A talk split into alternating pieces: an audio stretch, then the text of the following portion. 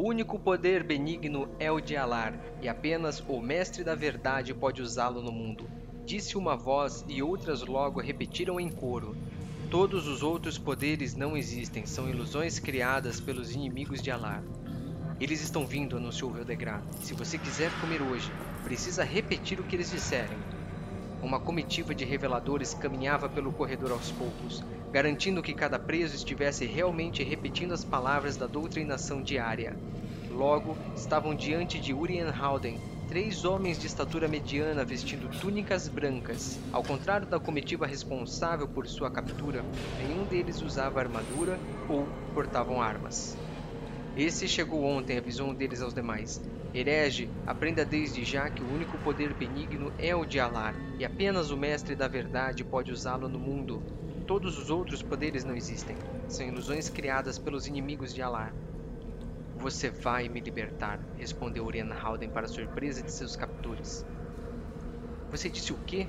indagou um deles para ter certeza de ter ouvido corretamente.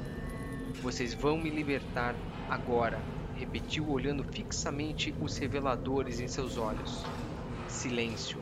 Tudo parou no longo corredor. Os presos tentavam encontrar algum ângulo entre as grades que lhes permitisse ver o que estava acontecendo. Esse vai dar trabalho. Os reveladores se entreolharam. Nada de comida para você hoje. Deram as costas para Orienhalden e fizeram a rotina diária com Veldegrar, que simplesmente repetiu palavra por palavra dita e ganhou sua refeição.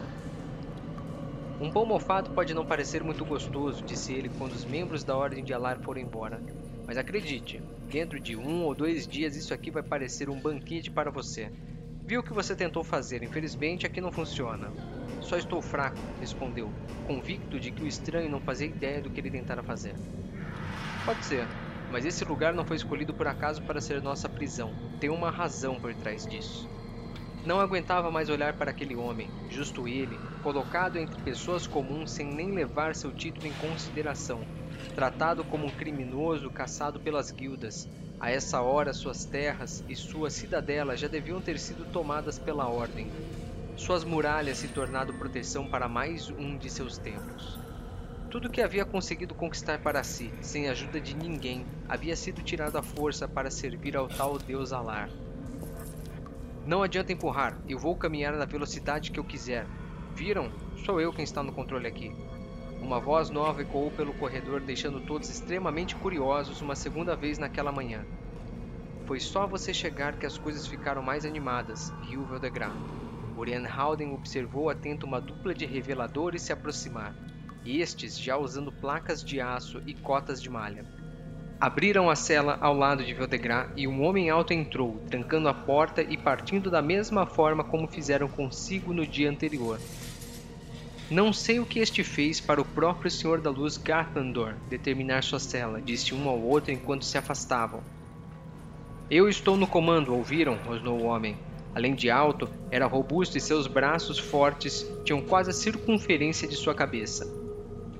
Labran, disse Veldegrar. O próprio confirmou, e depois de olhar atentamente para o homem na cela à sua direita, abriu em seu rosto uma expressão de alegre surpresa, apesar de suas circunstâncias imediatas. Veldegrar, grande Veldegrar, ia perguntar como você tem passado, mas você está horrível. É minha nova dieta, Rio. No fim me pegaram. Labran se sentou e esticou as pernas no chão duro. Teve luta, cercaram Dunhost com um exército de reveladores. Urian Halden conheceu o nome Labran, Havia ouvido falar de seus feitos e de sua ousadia, mas será que era ele mesmo? Fingiu desinteresse, mas manteve sua atenção focada na conversa. E como foi? Trágico. O cerco durou apenas dois dias. No final do segundo abriram um buraco enorme na muralha e a coisa ficou feia. Quando percebi que ou eu me entregava ou eles matariam todo mundo, resolvi erguer a bandeira branca. Muita gente ficou ferida, indagou Veldegrar muito mais do que eu gostaria em nosso lado e muito menos do que eu gostaria do lado deles. Mataram o ancião Jaganatra na minha frente. E Babir? Quando tudo começou, Babir levou quem não tinha condições de lutar para um abrigo nas montanhas. Depois disso, não a vi mais. Isso é triste, Labran, muito triste e falo com sinceridade, disse Veldegrar. Eu sei. Bom, mas se você está aqui, onde está ela? Não faço ideia. Labrão olhou com curiosidade, mas resolveu mudar de assunto. Sentiu que talvez não fosse melhor falar sobre aquilo naquele momento. Só depois fiquei sabendo que foram vocês os responsáveis por resolver a situação de Ram.